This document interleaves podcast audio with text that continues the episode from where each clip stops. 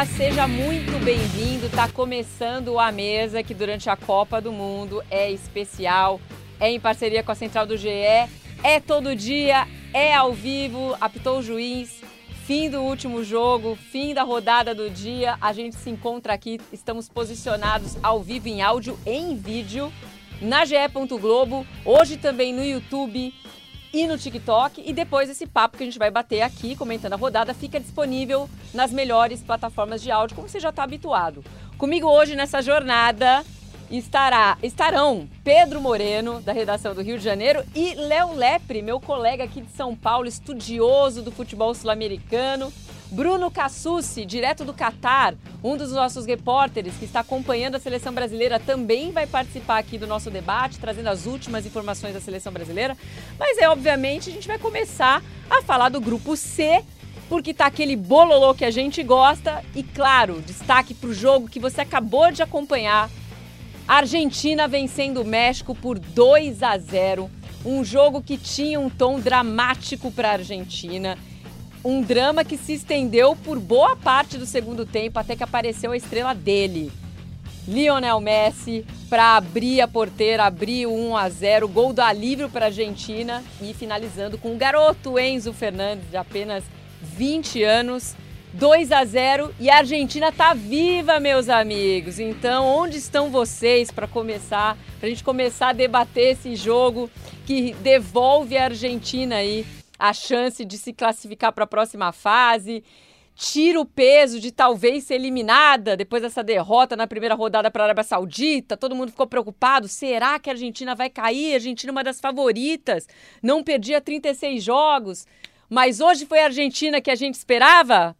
Repasso a pergunta para vocês, meus amigos, já agradecendo a participação de vocês dois aqui com a gente na mesa. Tudo bem, Jô? Boa noite para você, boa noite ao Léo Lepre, todo mundo que acompanha a gente na central do GE. É, e no podcast A Mesa, assim, não foi a atuação que a gente imaginava da Argentina, né? Mas, é, é, principalmente pela chegada da Argentina na Copa como, como uma das favoritas, mas pelas circunstâncias, pela dramaticidade do jogo, onde a Argentina poderia já hoje ser eliminada da Copa do Mundo, acho que está mais do que suficiente. Um jogo muito difícil, um primeiro tempo onde nenhuma das duas equipes criaram praticamente nada. Se eu não me engano, o primeiro tempo terminou com uma finalização de cada lado, mas nenhuma chance de perigo. Os dois goleiros praticamente não trabalharam. E no segundo tempo a gente viu a Argentina tentando sair um pouco mais, mas ainda assim com muita dificuldade de conseguir criar. Lembrou demais a Argentina do, do, do, dos piores momentos né, dessa trajetória do Messi, aquela Argentina que dependia demais do brilho do Messi. Então, coletivamente, era um time que não conseguia é, produzir. Jogadores como uh, Di Maria, o Depô acho que até fez um, um, um bom jogo, um jogador é, fundamental, mas tentando o tempo todo buscar, mas também não estava conseguindo é, fazer com que a Argentina fosse mais efetiva ofensivamente. Os jogadores de lá, dos dois laterais, é, é, é, o Scaloni foi a campo com um time muito diferente, né? muito modificado. A linha de defesa, por exemplo, só o Otamendi é, permaneceu. Então, um time com muitas alterações, mas a gente não viu uma Argentina que, que consegui, conseguisse, em termos de desempenho, apresentar o futebol que a gente imaginava. E a gente sabe que a Argentina pode apresentar o futebol que é, fez com que a Argentina chegasse essa Copa do Mundo entre as favoritas. E aí o jogo, o desafogo vem a partir da, da genialidade, né? Um vacilo de marcação do sistema defensivo da, do México que deixou simplesmente Lionel Messi sozinho com uma bola dominada de frente para o gol. E aí a finalização quase que uma tacada de sinuca ali na parede da rede, não conseguiu chegar o Ochoa e aí o jogo ganha um contexto diferente. O México tem que agredir um pouco mais, sair um pouco mais para o jogo e a, a a Argentina tendo contra-ataque à sua disposição e aí numa jogada de escanteio, no escanteio curto, né? Tem muita gente que não gosta de escanteio curto. A gente viu quando é bem feito, quando é bem ensaiado, no escanteio curto, o Enzo Fernandes recebendo essa bola dentro da área, uma bela jogada pedalada e conseguiu acertar. Ser muito feliz no chute para fazer esse 2 a 0 para a Argentina, que dá uma. bota a Argentina na vice-liderança do grupo, e principalmente dá uma tranquilizada, mas ainda assim vai é, ser Léo, uma outra colocando decisão aqui no papo, rodada contra a Polônia. Oi, Léo. então vamos lá, eu já ia dar boa tarde, dar, aproveitar dar boa tarde ao Pedrão, a você também, Jojo, a todo mundo que nos acompanha. Concordo com o que o Moreno disse, é, é uma Argentina que por muitos momentos se viu uma Argentina que há muito tempo a gente não estava acostumado a ver, né? Essa Argentina agora parece que é, é, de, é, é de verdade, é sério Então, assim, a Argentina, a gente sempre sabia que quando chegava numa hora mais decisiva, ela dava uma amarelada, ela começava a, a parecer que era todo o título parecia muito distante para ela. Desde a Copa América, que ela vence aqui no Brasil, vencendo o Brasil numa final do Maracanã, é, essa Argentina do Scaloni é levada muito a sério. Tanto que eles começaram a se levar muito a sério. E a Argentina, que perde na primeira rodada para a Arábia Saudita, é uma Argentina que, de repente, ela se vê com todo o peso do mundo de ser uma favorita, que é diferente você ser favorita numa Copa América do que no Campeonato Mundial. E aí é uma Argentina que parece que a pressão realmente pesou nas costas dela e que logo nos primeiros minutos do segundo tempo daquele jogo com a Arábia Saudita já tinha perdido completamente é, as estribeiras. É uma Argentina muito nervosa que não sabia como se como se portar em campo, como buscar o um empate, como conseguir virar um jogo que era muito difícil contra os árabes. E o começo do jogo contra o México, pelo menos os primeiros 45 minutos, ou os primeiros 60 minutos, os primeiros 15 minutos também do segundo tempo, o que parecia que era o jogo contra a Arábia Saudita não tinha terminado. A Argentina continuava naquele mesmo nervosismo, continuava sentindo pressão de ser uma favorita, mas aí, numa das jogadas em que o Messi não entra na área, ou que ele não faz a ultrapassagem, ou que ele não arrisca um passe é, infiltrado do Di Maria, ele prefere recuar e se descola da marcação, aí a Argentina começa a resolver seu jogo. E não por acaso, né? Hoje, no dia 26 de novembro, ontem, dia 25, completaram-se dois anos da morte de Maradona. A gente viu tantas bandeiras do Maradona e os argentinos nessa madrugada rezaram tanto para o Diego que parece que as coisas começaram a caminhar. E agora, quanto ao Enzo Fernandes, o autor do segundo gol, eu não sei o que o Scaloni está pensando, eu não sei o que, que ele vai mudar, mas esse garoto tem que entrar nesse time, não dá mais para sair, provavelmente no lugar do Guido Rodrigues, que foi quem deixou é, o time para a entrada dele. Ele tem que jogar ali do lado do Depou. Depou, que é o fiel escudeiro do Messi, mais uma vez, uma grande partida dele. Ele não é o cara que vai resolver e ele nem está lá para isso, mas hoje, mais uma vez, ele, ele se fez presente em todos os setores do campo. Então, agora é uma Argentina. Eu só, até para devolver para você, Jojo, é, tem uma música de uma banda que chama é, Fuego, é o nome da música, e a banda na Argentina chama Intoxicado. Essa banda, essa música, ela foi o tema da Argentina campeã da Copa América aqui no Brasil. E ela começa dizendo assim: esta vez é em sério, ou seja, desta vez é sério, desta vez é de verdade. E foi a música que os jogadores da Argentina escutaram, deixando o vestiário do Maracanã depois da vitória contra o Brasil que deu o título da Copa América. Parece que é uma música que simboliza muito isso, como agora, dessa vez, com essa é, geração, Léo, com essa assim, seleção, é até é sério, esmiuçando é um pouco essas alterações que, que o Scaloni fez, ele, ele ouviu, talvez, o clamor popular. Né? Porque no primeiro jogo ele foi muito criticado por não ter colocado o Lisandro Martinez. E aí, nesse jogo, ele começa com o Lisandro Martinez como titular. É, aliás, ele faz as, as, alterações, esmiuçando as cinco alterações, que foi realmente uma Argentina bem alter, é, modificada na zaga, nas laterais. Então, ele troca os dois volantes e troca os dois laterais.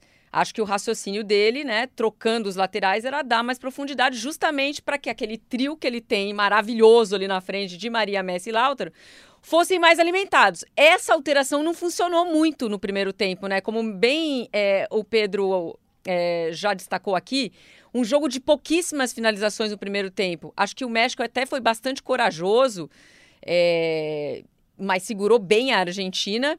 Então foram finalizações no gol, realmente, foi uma de cada lado. Então essa tentativa dele, essa mudança que ele faz, num primeiro momento não funciona, né?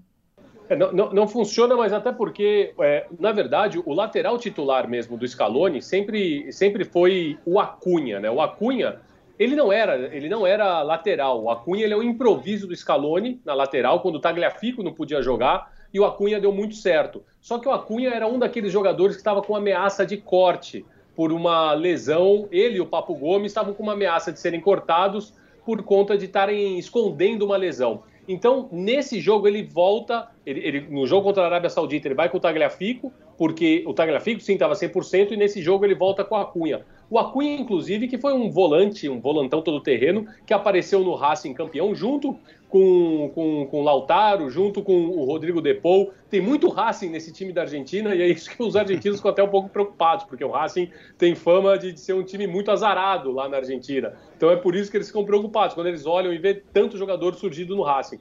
Então ele volta, ele volta com a Cunha, que era o lateral titular dele, mas aí ele sabia que ele não podia jogar com o Papo Gomes caindo por aquele lado e ele coloca o McAllister para dar uma reforçada do lado esquerdo. E o Cuti Romero, né, o zagueiro que ele tira para a entrada do Lisandro, o Cuti Romero também é um achado do, do Scaloni, porque até o Romero começar a aparecer em convocações da seleção argentina, ninguém conhecia. E o Romero, o Dibo Martinez, o, o, goleiro, né, o Emiliano Martinez, é, o próprio Acunha, são todos jogadores que se forjam com o Scaloni na conquista da Copa América e tiveram muito crédito. Só que com a lesão e com a derrota para a Arábia Saudita, eles começam a ser questionados. Então, por que, você não volta com o Acunha, que é o lateral certo? Pô, por que, agora o Cuti Romero também estava lesionado? A gente não sabia se ia para a Copa. Coloca o Lisandro, que está voando lá no futebol inglês, mas mantém o Otamendi. O Montiel, que foi um lateral direito que surgiu com o Gajardo e que deu muito certo naquele River do Gajardo, ganhou a posição do Molina. Então, é, é, era uma, ele, ele, tinha que fazer mudanças, principalmente no setor defensivo, que eram mudanças que pediam. O Montiel, ele por muitas vezes alternou a, a titularidade na, do, no lado direito. E aí ele coloca para fazer, ele mantém o Depou para fazer ali do lado do Messi, né? Mas no segundo tempo ele coloca também o Julian Álvares e ele tira o Lautaro. Isso eu acho que ainda também vai ser meio que motivo de críticas, porque Sim. lembra muito a teimosia do Bielsa em 2002, que dizia que Crespo e Batistuta não podiam jogar juntos. Eu, eu acho, na minha opinião, que podem jogar junto, Julian e Lautaro. Não sei o que vocês pensam daí. Não, eu concordo. Até quando a gente estava assistindo o jogo aqui na redação e quando teve a alteração, o jogo ainda estava 0 a 0 e principalmente pela necessidade da Argentina de conseguir encontrar o gol, eu achei que ele fosse tirar um dos jogadores de meio campo para colocar o Julian Álvares, para ter mais peso ali na frente, até porque a Argentina já estava naquele momento com mais posse de bola. E eu até, até brinquei, né? Porque ele trocou seis por meia dúzia. Ele tirou o Lautaro e botou o Julian Álvares, só que são, assim, são dois jogadores que são ali jogadores de referência, mas jogadores de muita mobilidade. Então, assim, para mim, é, é obviamente numa, numa situação de circunstância, é um encaixe que dá para se fazer perfeitamente. Em relação às outras alterações é, é, da estreia do contra a Arábia, a do Papu Gomes, eu acho que a entrada dele na estreia, começando o jogo, acho que foi muito por conta exatamente da circunstância, de enfrentar uma Arábia Saudita na estreia, onde era um jogo é, que surpreendeu a Arábia ter saído tanto para o jogo, então acho que o Scaloni como todo mundo imaginava que fosse ser uma Arábia que iria jogar mais fechada e que a Argentina precisaria de um jogador mais ofensivo nesse meio-campo para conseguir ajudar o Messi tanto na articulação como chegando um pouco mais à frente, abrindo o campo. É, e então, assim, eu já imaginava que para esse segundo jogo o Papu não fosse, não, não, não fosse o titular. Acabou sendo o McAllister, que foi o jogador que foi titular no último amistoso antes da Copa do Mundo. É, então, assim, essa alteração acho que foi mais. É, já, era, já era esperada. Agora, as alterações na defesa, a quantidade de alterações, assim, para um segundo jogo de Copa do Mundo me chamou um pouco, um pouco falar, a atenção, Léo. né? Não, exatamente. É, é, eu acho que mexer tanto na linha defensiva pode ter representado um, um risco, mas a gente não viu tanto problema hoje porque o México foi pouco agressivo, né? Foi pouco, poucas vezes frequentou, poucas vezes testou essa linha defensiva nova da Argentina. Agora, é, a mudança do Enzo Fernandes foi uma, uma das, das, grandes mudanças ou das grandes sacadas do Scaloni nesse jogo. Realmente mexeu com, principalmente, com dar aquele alívio depois do gol do Messi. Agora também não dá. Eu acho que eu não sei se ele vai manter o McAllister ou se ele vai manter o Guido e o Enzo, mas eu acho que o Papo também perdeu o lugar nesse time, porque os dois que entraram por ele foram melhor, né? O que jogam na posição dele foram melhor do que ele. Agora é muito emocionante a gente ver depois, principalmente do gol do Messi, acho que todo mundo viu na imagem da transmissão como o Pablo Aimar estava emocionado, né? O Pablo Aimar ele jogador histórico de River Plate, também da seleção argentina. Ele faz um trabalho nas categorias de base da seleção argentina já há muito tempo e é um cara que tem sempre boas ideias. É muito bem, bom ver e escutar ele falando. Ele tem uma entrevista na, na Players Tribune que é maravilhosa e ele está muito emocionado, é muito emocionado mesmo. É uma sensação de, desafogo, uma sensação de. É, é uma euforia misturada com um alívio tão grande. E é tão bonito ver aquilo porque é uma história que se fecha perfeita, né? Porque o Messi sempre se declarou é, fã do Pablito Aymar. Ele dizia que era o Pablito Aymar, o Pajaço Aymar, quem ele sempre é, tentava imitar quando jogava. Mesmo sendo torcedor do News Old Boys, era sempre o Pablo Aymar que ele, que ele citava quando ele tem, começava a dar os dribles dele, das, as, as fintas dele. E hoje aquela história se fecha de um jeito tão bonito quando a câmera fecha e o Pablo Aymar está emocionado, ele está exausto assim e está é, aliviado com o gol do Messi, um gol realmente um, um, golaço, um gol de Pablito Aymar. Então é uma Argentina que agora talvez, é claro que não, não, nunca é bom começar perdendo ou perder em qualquer circunstância, mas perder aquele primeiro jogo na estreia de repente foi uma vacina, sabe? Talvez é, um, é um, algo que faltava para essa Argentina é, que vinha 36 jogos invicta, estava surfando na crista da onda, voltar a colocar claro. os pés na terra. Agora, Léo, Jô, posso fazer uma pergunta aqui pro, pro Léo? Queria saber a sua opinião a respeito da dupla de zaga da Argentina, que é começou com o Cúcio Romero e Otamendi, e hoje o, o Lisandro entrando no, lugar do, do Romero. É, essa dupla de zaga é tecnicamente é a melhor dupla de zaga possível da Argentina? Por que, que eu te pergunto? Otamendi, sem dúvida, é um jogador é, pela, pela liderança, pela história que ele tem com a camisa da Argentina, sem dúvida é um jogador é, é, muito importante. Uh, o Romero não fez uma boa estreia, foi muito mal no jogo de estreia contra a Arábia Saudita, tanto é que foi substituído ainda uh, com o jogo em andamento. Agora, a respeito de, de, de qualidade técnica, não seria a melhor dupla de zaga da Argentina, Cúcio Romero e Lisandro Martinez? Perfeito, Pedro. Eu, eu já via para onde você estava encaminhando, eu já estava tendendo a concordar, eu concordo 100% com isso.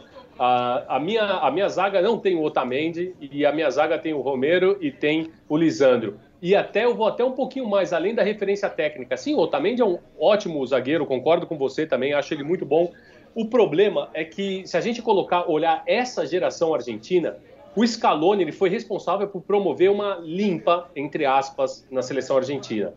Vários jogadores que fizeram parte de ciclos anteriores, que começaram e vão até, que passaram aí por Paton Balsa, o próprio Gerardo Martino e que terminam com São Paulo, vários jogadores daquela geração eram jogadores que eles eram tidos como fracassados. Não que a, não que a torcida tivesse ódio deles, ou, ou, raiva, ou pena. Não, era uma geração de ouro, uma geração muito boa, mas era uma geração que estava é, tristemente condenada ao fracasso. Que se dizia que com Higuaín, com Agüero, com Otamendi, com Zabaleta, com Mascherano, a Argentina jamais ia ganhar nada. E que o Messi era o único que podia dar um alento a esses caras.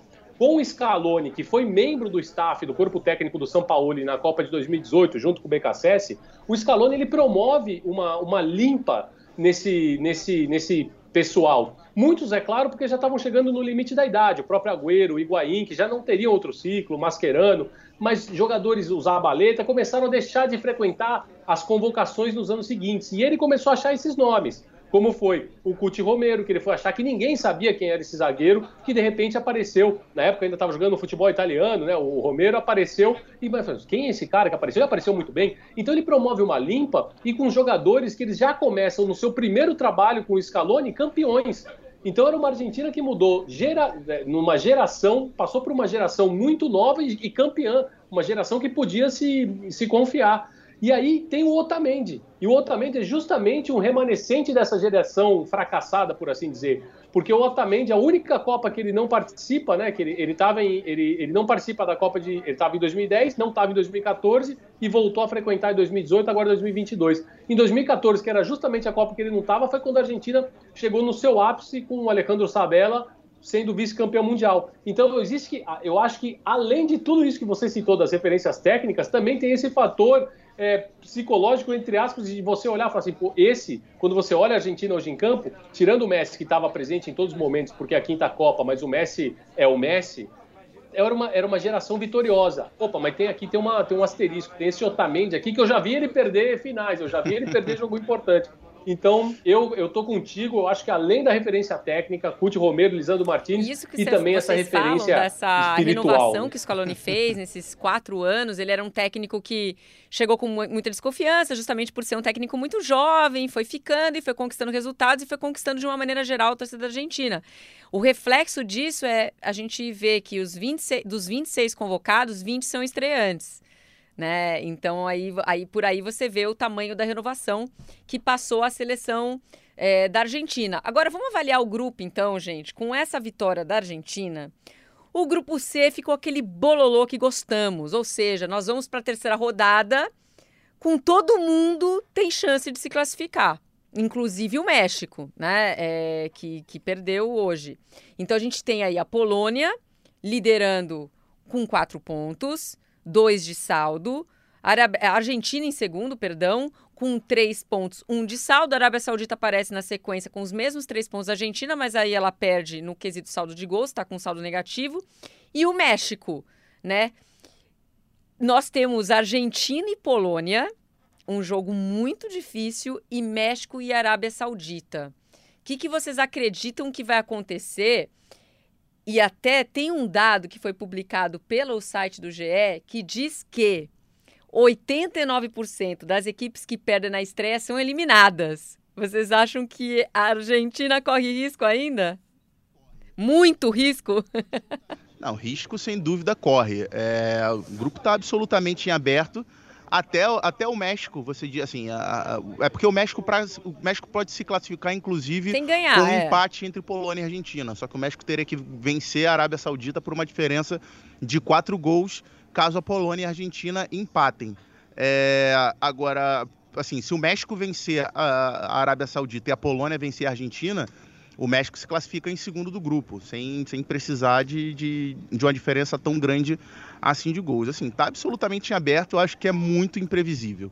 Muito imprevisível porque qualquer resultado dos dois jogos, tanto vitória da Polônia, quanto vitória da Argentina, quanto vitória da Arábia, quanto do México, nenhum desses resultados, pelo que a gente está vendo em campo, pelo que as duas, as quatro equipes mostraram nesses jogos até aqui na Copa do Mundo, nenhum resultado seria seria zebra. Vitória de nenhuma das, das quatro equipes seria seria uma zebra. Então assim, é, eu acho que é absolutamente imprevisível qualquer tentar Léo? fazer qualquer prognóstico para esse, esse grupo aí.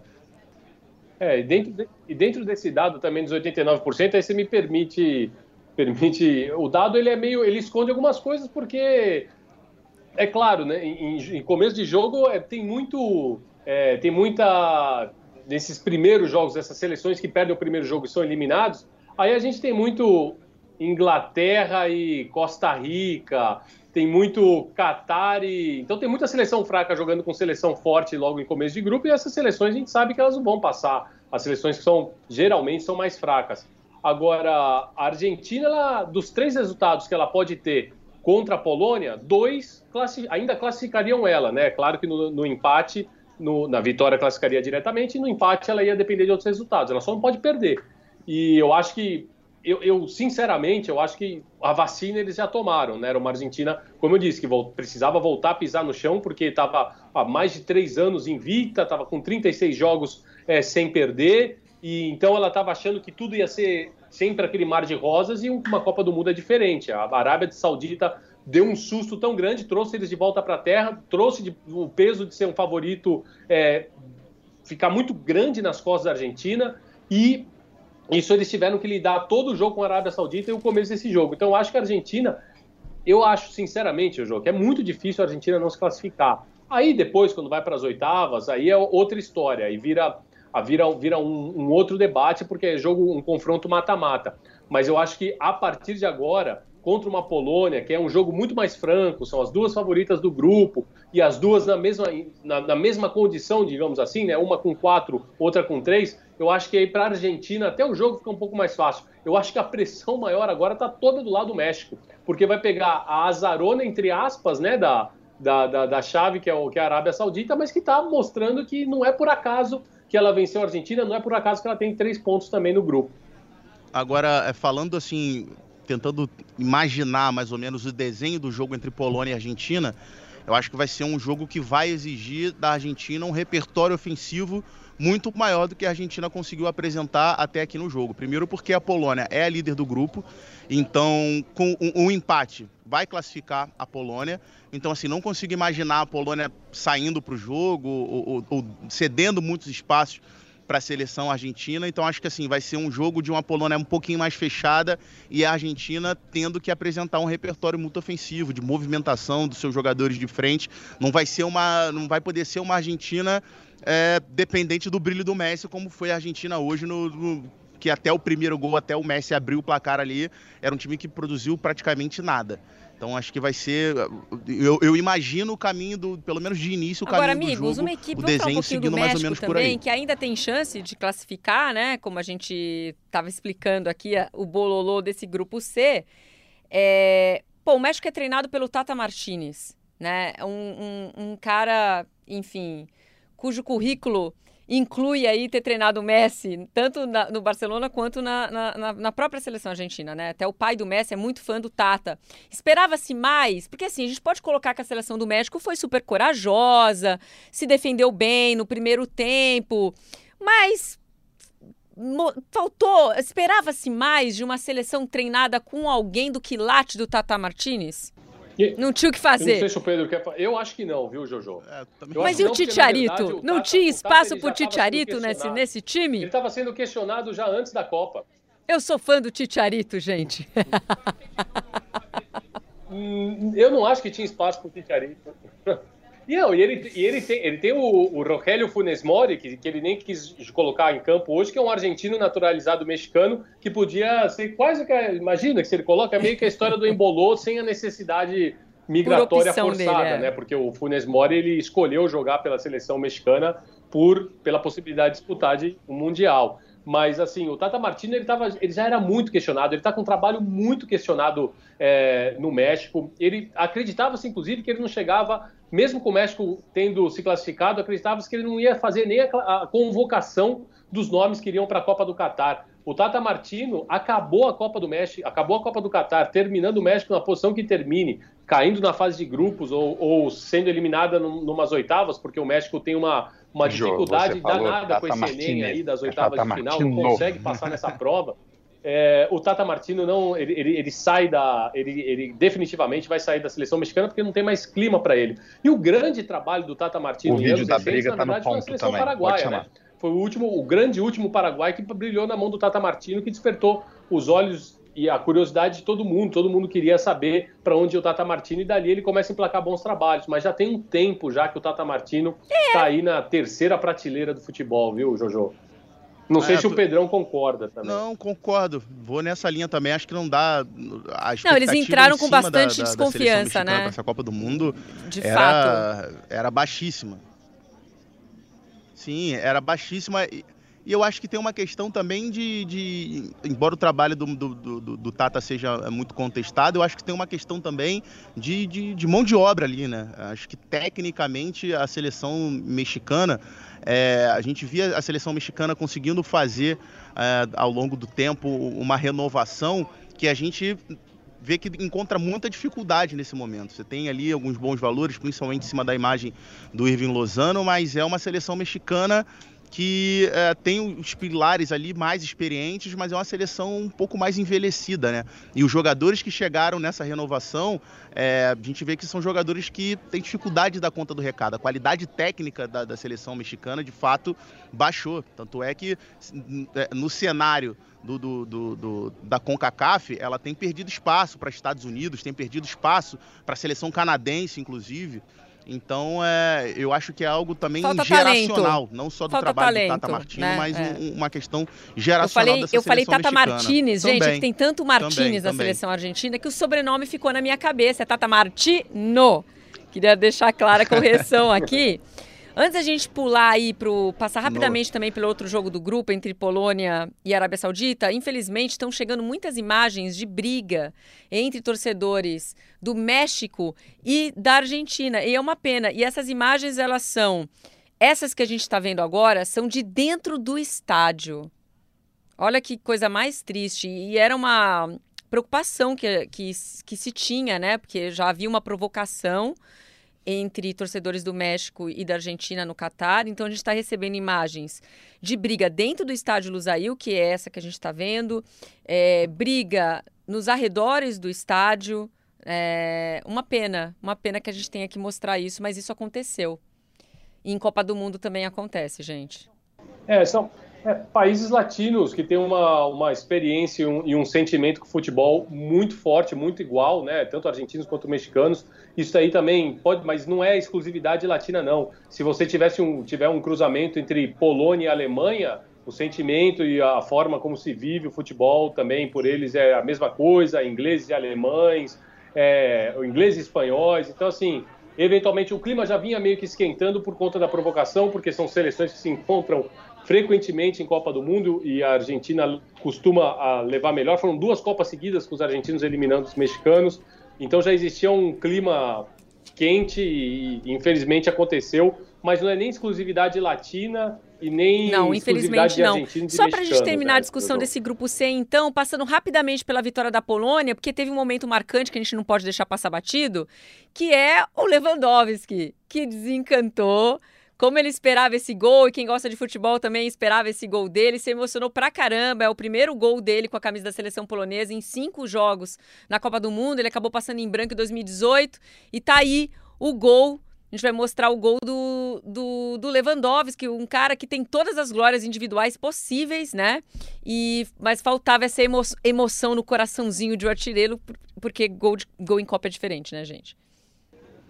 É, assim, eu acho que mostra exatamente isso, né? E, e, e, que Copa do Mundo tem muito esse sentimento da, da representação do país, né? A gente, talvez, nós como brasileiros, que já ganhamos cinco Copas do Mundo e, e a gente sempre, te, sempre entra nessas competições como, como, como favoritos, a, a, entre os favoritos para conquista, aí a gente talvez é, a gente não entenda esse sentimento de um cara como Lewandowski, é, que já ganhou tudo, duas vezes eleito melhor jogador do mundo e tá aí numa Copa do Mundo representando a seleção dele e nunca tinha tido a oportunidade, nunca tinha conseguido marcar um gol, um hiperartilheiro da história do futebol e ele tendo essa, essa, essa chance hoje é a emoção dele, né? É contagiante. Quem ama futebol, quem gosta de futebol, acho que de repente consegue entender um pouquinho desse sentimento, né? E o quão genuíno foi aquela emoção dele.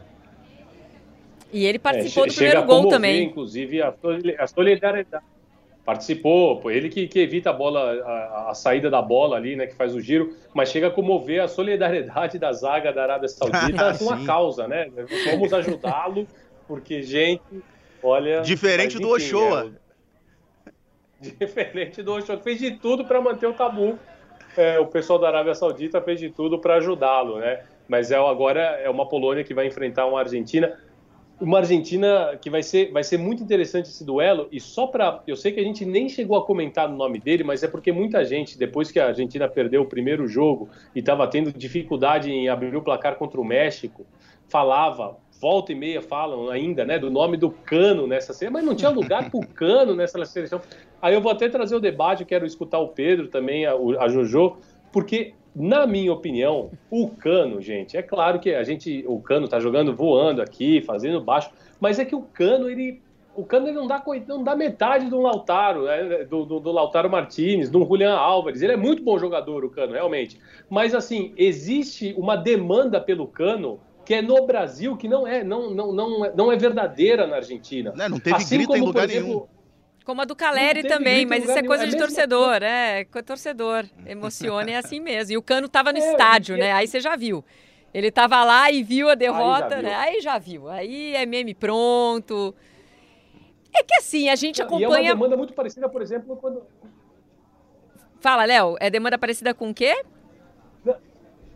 Com a do Arrascaeta na seleção uruguaia. Porque quando o Arrasca não entra no empate com a Coreia do Sul, Aí tudo mas não tinha, não caberia o Arrascaeta nesse ah, time. Gente, mas, mas essa eu... é uma demanda que não existe no futebol uruguaio. Eu até acho que eu caberia. Colocaria, mas assim, eu colocaria. No, na cabeça do Diego Alonso, na cabeça do Diego Alonso, ele disputa lugar com o Nico de la Cruz. E para o Diego Alonso, o principal jogador daquele meio de campo para entrar é o Nico de la Cruz. O Arrascaeta não é a primeira oposição dele.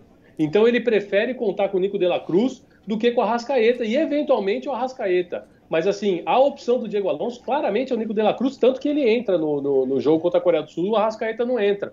E, e, tudo pelo que o Nico já fez também. É claro que o Arrasca também tem anos acumulando bom futebol, mas o De La Cruz tem anos acumulando futebol no River Plate, que é multicampeão. Então, é só para a gente entender essas demandas. Quando a gente pede tanto pelo Cano, quando a gente pede tanto pelo Arrascaeta, até acho que o Arrascaeta faz mais sentido, o Cano um pouco menos. Mas é, é, é porque são demandas muito nossas e pouco deles, né? Não sei o que vocês acham. Ah, a gente até bateu, debateu isso no, no, no dia do jogo, né? Do, do Uruguai.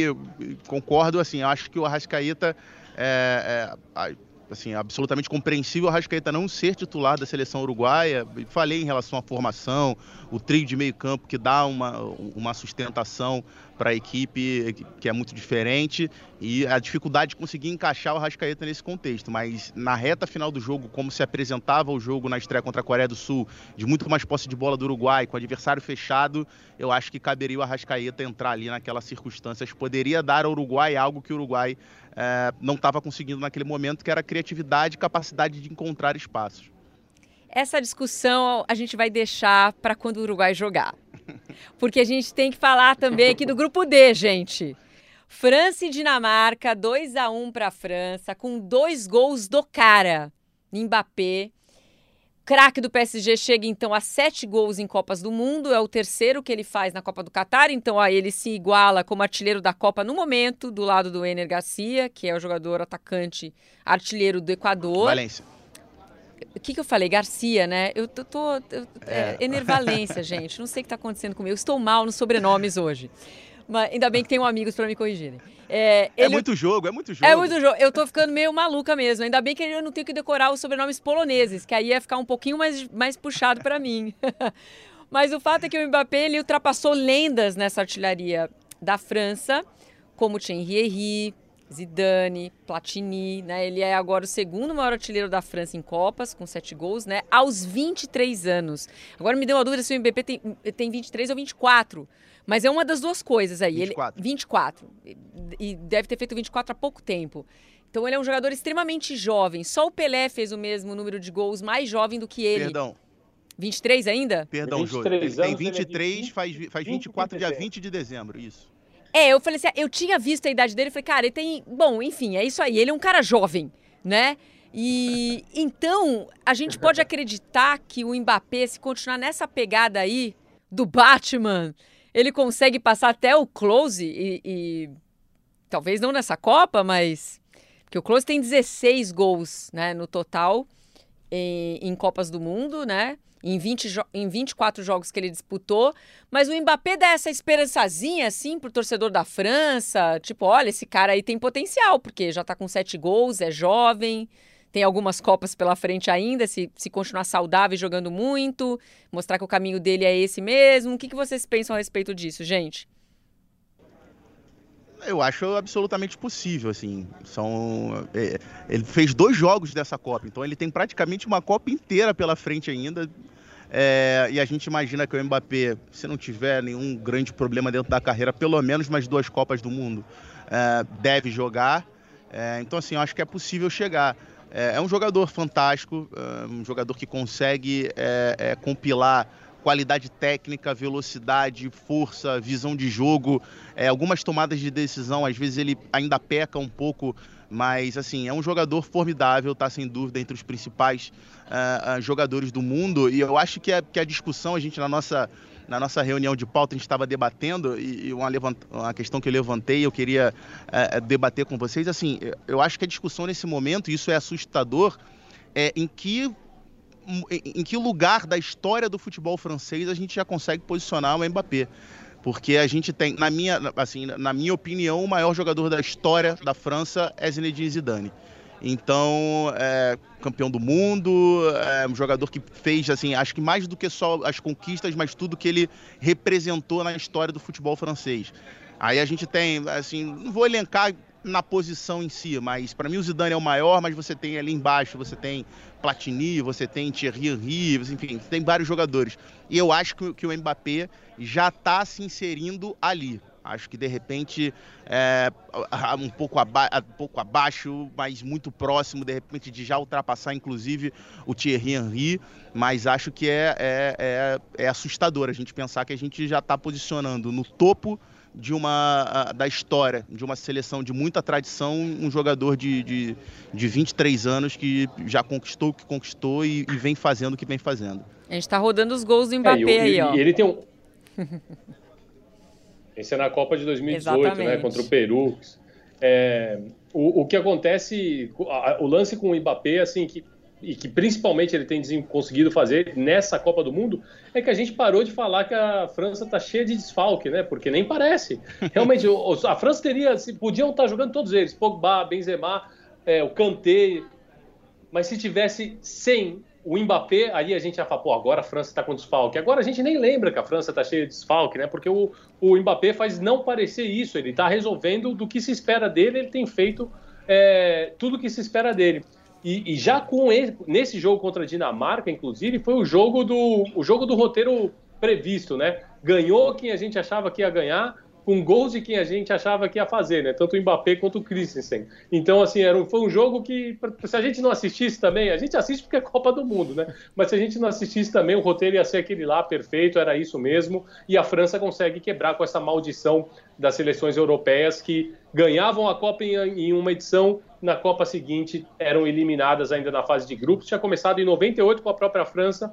Aí tem o gap com o Brasil de 2002, né, que o Brasil é campeão do mundo, mas como na europeia a gente vai muito bem na Copa seguinte em 2006. Aí acontece novamente em 2006, a Itália campeã, eliminada na fase de grupos em 2010. 2010 acontece de novo, Espanha campeã, eliminada na fase de grupos em 14. Em, em 14, em 18 vai acontecer com a Alemanha. Então a França consegue dar essa contribuição a, também ao futebol europeu. Quebrou com essa maldição. O interessante é em relação ao, aos destaques da França, que obviamente são muitos, e só que assim, dos desfalques, é, potenciais titulares, a gente tinha três ali, que era o Kanté, Pogba e Benzema. É, só que os jogadores que entraram, principalmente no meio campo, né? É, tanto o Chouameni quanto o Rabiot, que são os titulares do meio campo da, da, da França, tão, fizeram duas excelentes partidas. O Chouameni, um garoto jovem, assim, com a qualidade também assustadora de bola. E o Rabiot, que foi um jogador que, gente, assim, ao longo da carreira sempre foi um pouco contestado, principalmente em relação à, à questão competitiva dele, né? Um jogador que às vezes parece dar, que dá uma desligada, que dá, assim... Cara, um jogador que a gente tem visto no primeiro jogo já foi muito importante, no, no jogo de hoje também, tanto desarmando quanto chegando à frente, participando da criação, se movimentando o tempo todo. E lá na frente o Giroud, que é uma característica totalmente diferente do Benzema, acho que não dá, não cabe nem aqui a comparação entre os dois jogadores, mas que também está tá, tá cumprindo muito bem uh, essa função e, diferentemente da Copa anterior, está fazendo até gol. Então, Hoje eu achei assim, ele apagadinho. É Hoje eu achei ele apagadinho. É, é porque o jogo, assim, o primeiro tempo a França, a, a, França foi bem melhor no primeiro tempo. A França no primeiro tempo foi uma França que conseguiu se impor tecnicamente, conseguiu ter volume de jogo. No segundo tempo a Dinamarca saiu um pouco mais e a França não conseguiu repetir o bom primeiro tempo que, que fez até uh, uh, o, o Mbappé desequilibrar o jogo. Então, assim, foi um jogo que acabou ficando muito concentrado pelos lados. E aí ele acabou não participando tanto como foi uh, no, no, no, jogo de estreia. Mas, assim, ainda assim continua contribuindo tanto quanto ele contribuiu, que a gente viu nos jogos de 2018, e já conseguiu deixar, deixar os golzinhos dele. Então, assim, dos três potenciais desfalques que a França tinha, é, os substitutos entraram e estão dando conta do recado. O que a gente pode ponderar é principalmente em relação às alterações, algo que eu já disse aqui, que as cinco substituições é, acabam fazendo, e é um, um, dos motivos que eu acho que a seleção brasileira acaba levando uma vantagem nesse sentido, que é você conseguir diminuir, não perder tanta qualidade técnica quando você faz essas alterações. Então isso a gente pode ponderar em relação a, a, aos grandes desfalques que a França, a, que a França tem na competição. Mas os jogadores que entraram até o momento no, joga, no lugar dos potenciais titulares que se machucaram estão dando absolutamente conta do recado. E se está aqui novamente eles, Chouameni, Rabiot e o Giroud. Vou passar um dado rápido do Chouameni. Ele, ele acertou 100% dos passes no primeiro tempo. E terminou o jogo com 98,5% é, de aproveitamento em passes completos. Ele deu dois passes que foram chave no jogo, né? Criou uma grande oportunidade para a França e teve 12 ações defensivas. É, esses são os números do, do Chouameni. Eu acho que a discussão até é, onde coloca o Tchouameni nesse, nessa, nessa lista de revelações da França, porque é um jogador muito jovem, inclusive recebeu o convite do Mbappé, vem aqui jogar no PSG.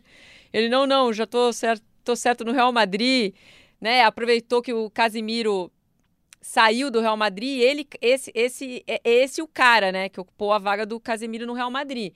E de fato, ele é é, é o que o Pedro falou. Ai, meu Deus, a França perdeu o Pogba, perdeu o Kanté, aí entra esse moleque e simplesmente arrebenta no jogo. É um, é um, é um, é um garoto que está resolvendo e resolvendo legal para a França. Por isso que a gente fala sempre, né? O, a gente fica discutindo da ah, a França está desfalcada, sempre, perder, sempre perdendo jogador, perdeu mais um, né? Porque tinha perdido também o Lucas Hernandes, entrou o irmão dele, né? O Theo Hernandes é, na lateral. Os dois jogadores irmãos são jogam na mesma posição. E... Que é melhor, inclusive, né? Isso aí até deu, deu, o deu Theo... meio que um upgrade, porque é... como lateral esquerdo, o Theo é, tá melhor que o Lucas. É melhor do que o Lucas. E, e Mas olha que coisa doida, né? Isso, eles só não falam abertamente disso na casa da família Hernandes. Lá. Isso não pode ser. É, é aquela coisa de vamos pois é. proteger, é. né? pois é. Em relação ao Tchouameni, ainda tem um outro monstrinho no banco, que é o Camavinga, que também é outro jogadoraço, já no Real Madrid, uh, na última Champions League, já fazendo vários jogos. E você citou o Casemiro. Muito da, da venda do Casemiro para o Manchester United tem muito a ver com a contratação do Tchouameni. É, Ele falou assim: vou vazar daqui. o Camavinga. não, não, acho que pro, do, do, Real Madrid vender o Casemiro sem assim, tanta. Sem porque tanta sabia alarde, que estava contratando um, um baita cara. É. É, e não, assim, porque já tinha percebido que o Camavinga é, é, se estabeleceu muito bem no meio-campo do Real Madrid e que estava fazendo a contratação de um outro jogador fantástico também, que era o Tchouamani. Então, assim, acho que foi é, é, acabou facilitando essa sensação de fim de ciclo do Casemiro com a camisa do Real Madrid. É isso. E lembrando é, muito que... parecido, até é, é outra circunstância, né, Jô? Mas é outra circunstância, mas, por exemplo, é, é mais ou menos parecido, é claro, que na, no caso do Tchouameni ele entra por uma série de lesões e o, voltando ao jogo da Argentina, o Enzo Fernandes ele entra porque era uma opção técnica, mas agora é muito difícil tirá-lo do time. Também estava vendo os dados do, do, do, Enzo Fernandes no pouco tempo que ele jogou, ele jogou pouco mais de 23 minutos, ele tem 22 passes certos e 23 tentativas, um, um chute a gol com um gol, e ele mudou completamente o panorama do jogo, sendo tendo só 21 anos. Então, são essas peças que de repente a gente acha que, no caso francês, eram, eram detalhes que, pô, era era uma seleção que estava vindo muito capenga, muito desfalcada, e você vai encontrando soluções no meio do caminho. É a mesma coisa para a seleção argentina que está encontrando soluções no meio do caminho. Que geração, hein? Tudo jogador novo e muita bola. Gente, só para completar então o grupo, né? Falar um pouquinho do grupo D, da outra partida da Tunísia, que perdeu para a Austrália por 1 a 0, né? Deixou a Austrália viva aí nessa briga também. É, então, ontem, no, no, no, na gravação de ontem, na live de ontem, quando eu disse, quando eu dei o meu palpite aqui da Austrália vencendo a Tunísia, tomei-lhe uma cornetada ao vivo de Roberto Veloso, então gostaria de destacar aqui para respeitar a minha Austrália. Não, brincadeira, a Austrália não é minha, mas é, imaginava que poderia ser, poderia ser um resultado possível, embora a Tunísia tivesse feito uma, uma estreia uh, contra a Dinamarca, onde aí sim imaginava-se uma vitória da Dinamarca e a Tunísia conseguiu segurar muito bem o jogo. Assim, um jogo muito, muito preso, né? Assim, um jogo interessante até, mas um jogo muito, muito preso. É, são duas seleções que tecnicamente é, deixam a desejar com a bola no pé, mas foi um jogo interessante da gente acompanhar. A Austrália saindo com a vitória para deixar o grupo ainda mais embolado, né? Eu acho que esse não é, tá tão embolado. Esse... esse não tá embolado, não. Vocês acham que tá?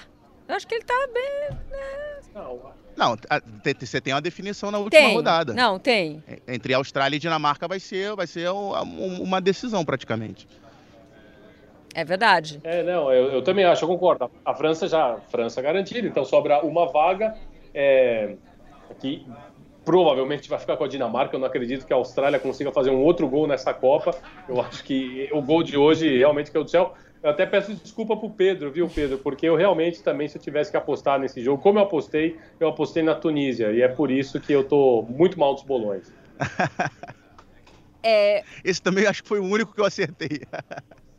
eu, eu, eu nem lembro que eu, eu nem lembro os palpites que eu dou, então melhor a gente nem falar sobre isso. Mas, enfim, é, temos a Austrália viva, Dinamarca ainda viva. Tunísia respira por aparelhos, porque embora tenha a mesma, a mesma pontuação da Dinamarca no momento, é um time que, é, a gente acredita que não tem mais chance de se classificar de fato, né? Então, é... Mas eu acho que pela não, e vai pegar Tunísia, a França, né? E pega sim, a França por isso, rodada, encerra por isso. Eu, eu acho que para a Tunísia, eu acho que fica muito mais o, o, desempenho que mostrou em campo contra seleções como Dinamarca. Hoje era um jogo que poderia ter, ter conseguido mais, deveria ter conseguido mais, mas acho que é encerrar conseguindo fazer uma, uma, uma boa apresentação também contra a seleção francesa. Eu acho que é muito mais isso do que a questão da, da classificação em si, que a gente imagina, como disse o Lepre, deve ficar com a Dinamarca. Fechado, então. Já agradecendo a participação do Léo aqui para falar de futebol sul-americano, ficou mais um pouquinho com a gente, analisou as outras partidas da rodada também. Na folga dele, então, de novo, agradecendo. Léo, apareça mais vezes aqui para a gente falar, tá? Um beijão para você. profissional, hein? Você vê só? Eu vim porque eu sabia que eram vocês, sabia que o Pedrão estava aqui. Eu falei, vou lá falar. Ah. Até me arrisquei a falar de coisa errada. Eu, desculpa falar, meter o bedelho em Tunísia e Austrália, tá? Provavelmente eu falei alguma Não coisa falou errada. nada errado. Isso aí. Não falou nada, nada errado. Léo é craque. Um beijo para você, Léo. Bom descanso agora, depois de ter participado com a gente aqui ao vivo do A Mesa. Vamos liberar o Léo, porque daqui a pouquinho, direto do Catar, a gente vai ter a participação do Bruno Cassucci, né? Daqui a pouquinho ele vai entrar aqui com a gente para atualizar, porque a gente tem muita coisa para falar de seleção brasileira ainda, né, Pedro Moreno? Porque a gente está preocupado com a situação do Neymar, a gente está preocupado com a situação do Danilo. Eu andei conversando aí com fisioterapeutas, pessoas que estão rondando esses dois jogadores da seleção, que são desfalques certos para a fase de grupos, mas a gente espera ainda que eles possam ter condição de serem aproveitados, esperando que o Brasil, obviamente, vai avançar na fase. O Neymar chegou a publicar uma foto hoje, Pedro. Você chegou a ver? Essa foto, do essa tamanho foto deu, deu uma tornozelo deu uma assustada, porque assim, se não tivesse a, a, se não tivesse aquela quantidade de tatuagem no pé, eu ia achar que aquela foto era da, do pé da minha avó, de tão inchado que tava. Deu deu deu uma assustada. Então, assim, a gente pensando na recuperação, a gente ontem conversou né, com, com, com o médico, ex-médico da seleção brasileira, o Roberto, é, e ele passou para a gente a questão dos 10 a 15 dias, que era possível uma recuperação do Neymar, obviamente não para 100%, mas que daria para se recuperar o jogador uh, uh, a fim de conseguir entrar em campo ainda na, na, na, nas, nas, oitavas de final. Mas aquela imagem deu, deu uma assustada. A única coisa da foto que deu uma, uma amenizada é que a gente viu o semblante do Neymar. Talvez ele tenha, não sei se foi só para foto, mas a gente viu ele com semblante, semblante tranquilo, dando uma risada, escreveu ali embaixo bora e tal. Mas a foto em si do pé é assustadora. Mas vamos torcer, vamos torcer. É, o que, o que. A imagem é assustadora realmente, né? Se você for lá na internet, nas redes sociais do Neymar, você vai ver essa postagem do, do tornozelo dele. É... Conversando com especialistas, Pedro, eles dão uma aliviada, dizendo que é normal esse inchaço e que faz parte do processo de recuperação. A gente fica assustado, mas eles não tanto, né? Que... E que são lesões crônicas, né? É... Tanto a do Danilo quanto a do Neymar. Num primeiro momento, eu entendi que a lesão do Neymar era mais preocupante que a do Danilo. Mas hoje, falando com alguns especialistas, eles me dizem que na realidade do Danilo é que preocupa mais que a do Neymar. Né? Os dois têm já convivência e intimidade com essa lesão. Não é uma lesão nova. Né? Então, o lado bom, se é que a gente pode ver um lado bom nisso, é que, como é um problema que já foi resolvido, sabe-se mais ou menos o caminho. O lado ruim é justamente por ser uma lesão crônica, né? Então a gente, é, conversando com os especialistas, eles falam assim: não, a gente sabe que é uma lesão que já foi tratada outras vezes e que o prazo seria de duas semanas. Que é muita coisa. É, é duas semanas são. Uh, se eu não me engano, o próximo jogo, o jogo das oitavas seria em dez dias, né? e daria 15 ou 14 dias para o jogo das quartas de final. Então, é. É, assim, vai ser em cima do laço. Aí é aquilo que a gente conversava, que a gente conversou aqui ontem com o Dr. Roberto. É, esses jogadores precisam ser entregues é, é, pelo departamento médico ali dois, três dias antes é, para fazer testes, para ter a movimentação de volta, treinar, voltar a treinar no campo, treinar com bola, porque esse período vai ser um período assim de, de, de tratamento intensivo, mas de repouso. Então, é, a gente vai ter, assim, é, não tem, não tem como, como tentar adivinhar. A gente vai ter que aguardar e analisar dia a dia. A gente não é médico, mas e até por conta disso a gente procura a palavra de quem conhece, de quem tem propriedade para poder falar. E o que a gente tem visto é que é algo que a gente vai ter que aguardar a evolução dia a dia. Infelizmente não tem, não tem muito por onde seguir. Talvez o que deixa a gente um pouco mais tranquilo é saber que a gente tem é, substitutos que podem é, é, é, dar conta do recado, né? Principalmente pensando aí, já entrando em, na, na, preparação do jogo contra a Suíça, é, a gente tem jogadores que podem entrar e, e, podem conseguir suprir essa ausência tanto do Neymar quanto do Danilo. A gente está vendo ali a, a, pergunta que já vem embaixo: quem substitui Danilo e Neymar? É, a minha, a, as minhas alterações seriam a entrada do Militão no lugar do Danilo e o Rodrigo no lugar do Neymar, porque, porque acredito que são as duas alterações que menos mexem na estrutura do time, no modelo de jogo, na forma de jogar, tanto com a posse de bola quanto sem a posse de bola. É, o Militão é, ele é um jogador que tem é, é essa, essa característica. Acho que no máximo que pode acontecer é o, o, o Militão formar a linha de três e o Alexandre adiantar um pouco mais no meio campo ao invés de fazer como, é normalmente. Vamos aproveitar e trazer então agora sim Bruno Cassucci, direto da sala de imprensa, direto do Catar, ao vivo, participando com a gente aqui. Bruno, primeiro, obrigada por participar mais uma vez aqui do A Mesa. Primeira pergunta, eu sei que o treino da seleção foi fechado hoje, né? Tite quis privacidade total. O que deu aí para apurar em relação é, a Neymar, a Danilo, atualizando aí a situação deles. Por gentileza, Bruno, boa noite para você. Boa noite, Joana. Boa noite, Pedro. Todo mundo que está assistindo e ouvindo a gente. É, como você falou, o Tite optou por fechar o treino desse sábado e assim deve ser durante toda a Copa do Mundo. É, em outros momentos aqui na seleção, o Tite é, abriu mais, até mostrava a escalação, falava escalação é, em entrevista coletiva e a gente sente, ouve, ouviu do próprio Tite, né, que ele quer um pouquinho mais de privacidade, que ele acha que numa Copa do Mundo qualquer detalhe é um diferencial e que ele não quer dar, dar armas para os adversários. Então hoje o treino 100% fechado. Nesse domingo, véspera da partida contra a Suíça, a gente vai ter acesso a 15 minutos, mas nesses 15 minutos também não vai ser visto o time, vai ser só um aquecimento mesmo, só para a gente ter imagens dos jogadores. É, o que, que a gente apura daqui, Joana, é mais ou menos um pouco do que você vinha falando aí. A, a situação tanto do Neymar quanto do Danilo não, não é uma situação fácil por se tratar do ligamento medial. Ele é muito importante para o equilíbrio do jogador, é um pouquinho mais delicado. E o que eu escutei de uma pessoa hoje é: os próximos cinco dias serão muito importantes para a gente é, entender e perceber como que vai ser a recuperação do, tanto do Danilo quanto do Neymar.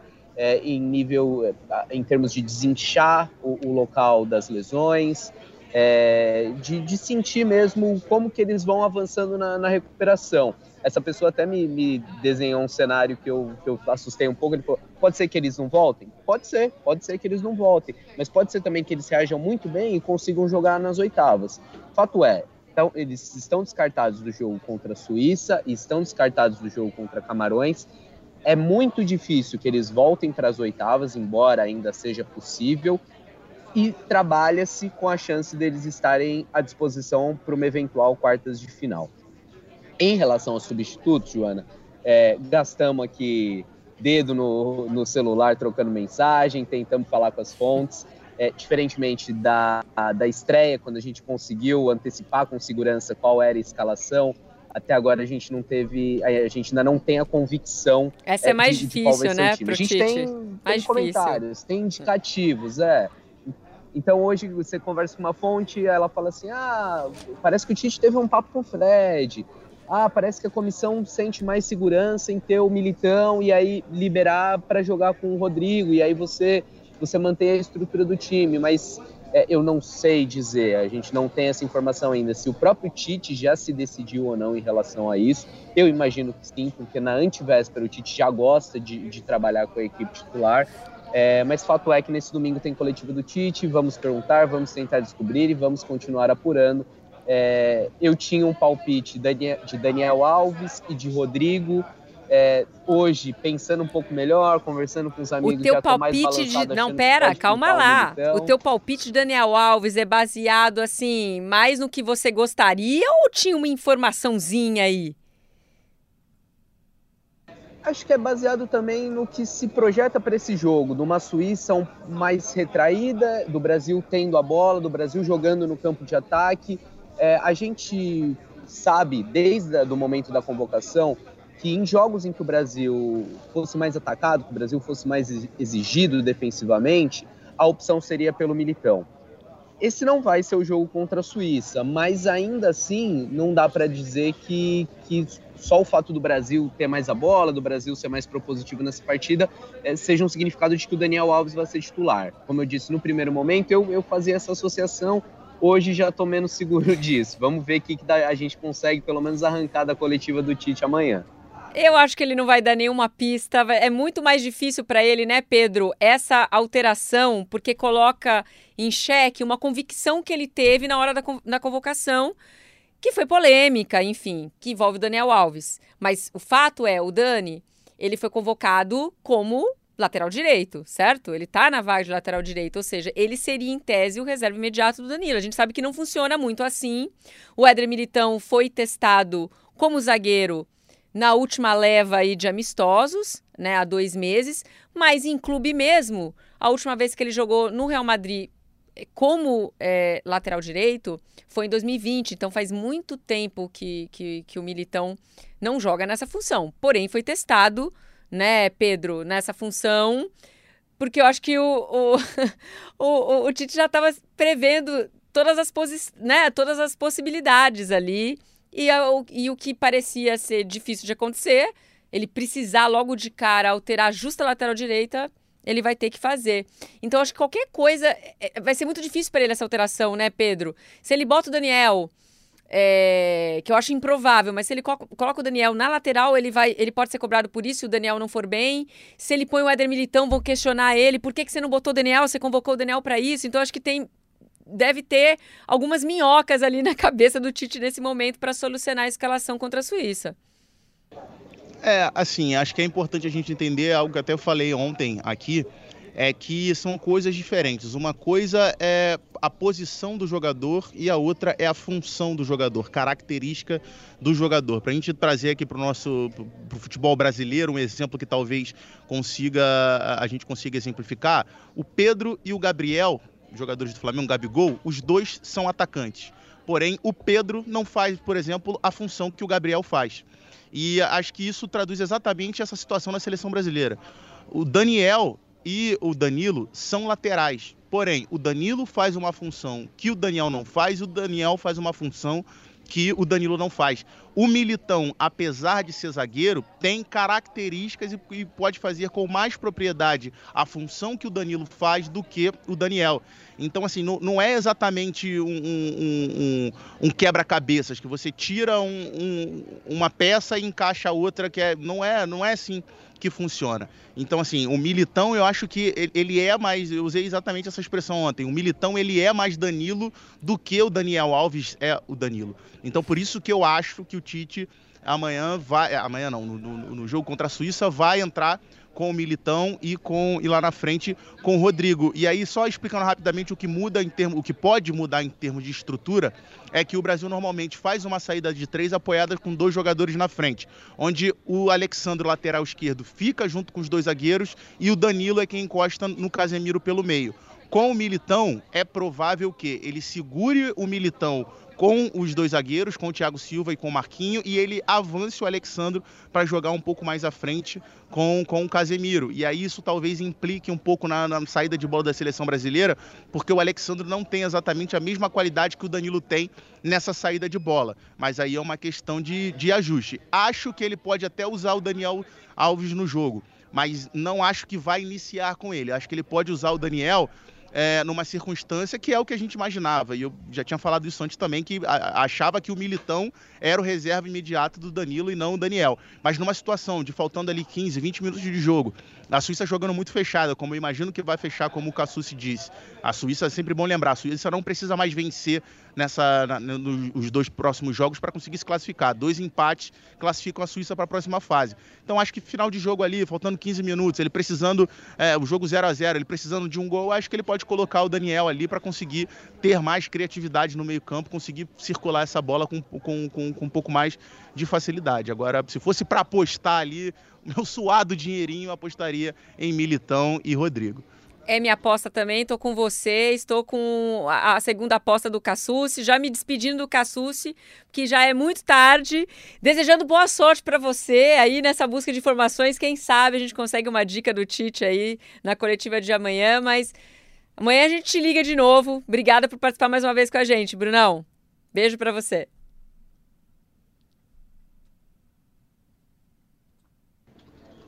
Segundo dia seguido não treinou, é, ele estava com uma indisposição, mal-estar, é, imaginava-se que, que era algo, algo só que ele tinha comido, que não tinha feito bem, até ouvimos que o Anthony vomitou, é, e aí surgiu a, a dúvida, ah, será que, que pode ser uma Covid, será que pode ser algo mais grave?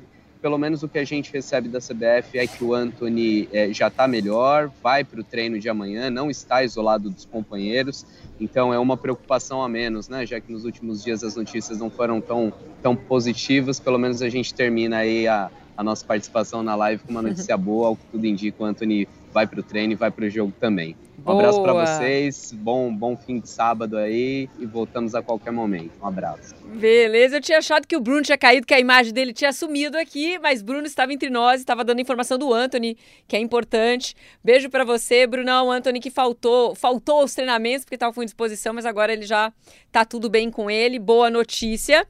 É, vou passar o serviço de amanhã então, gente, já me despedindo aqui do Bruno. E já me, já me encaminhando para despedir do Pedro Moreno, que está sempre aqui com a gente numa mesa. Amanhã, anote na sua agenda, quatro jogos, hein?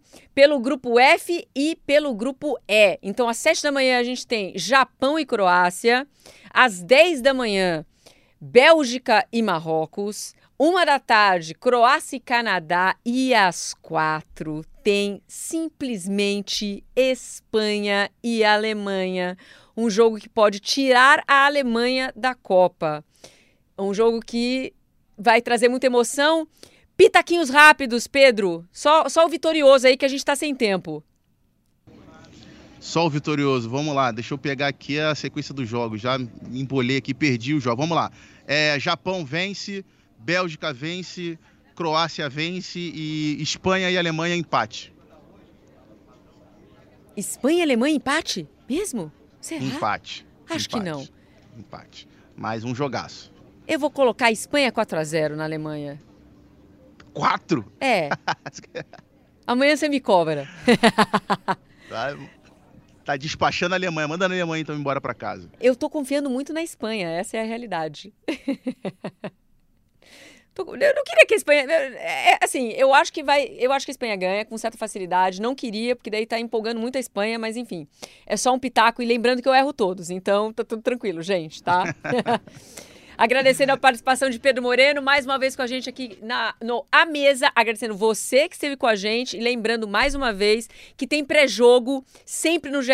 Globo, em todas as partidas. A gente está ligado, então você assista, assista as partidas com a gente pela TV Globo, pelo Sport TV. Tem opção com o Thiago Life na Globoplay também. Ou seja, multiverso aí coberto é, da Globo em todas as plataformas. E o nosso papo sempre fica disponível nas melhores plataformas de áudio. Então, um beijo para todo mundo e a gente se vê no próximo programa. Tchau, tchau, gente.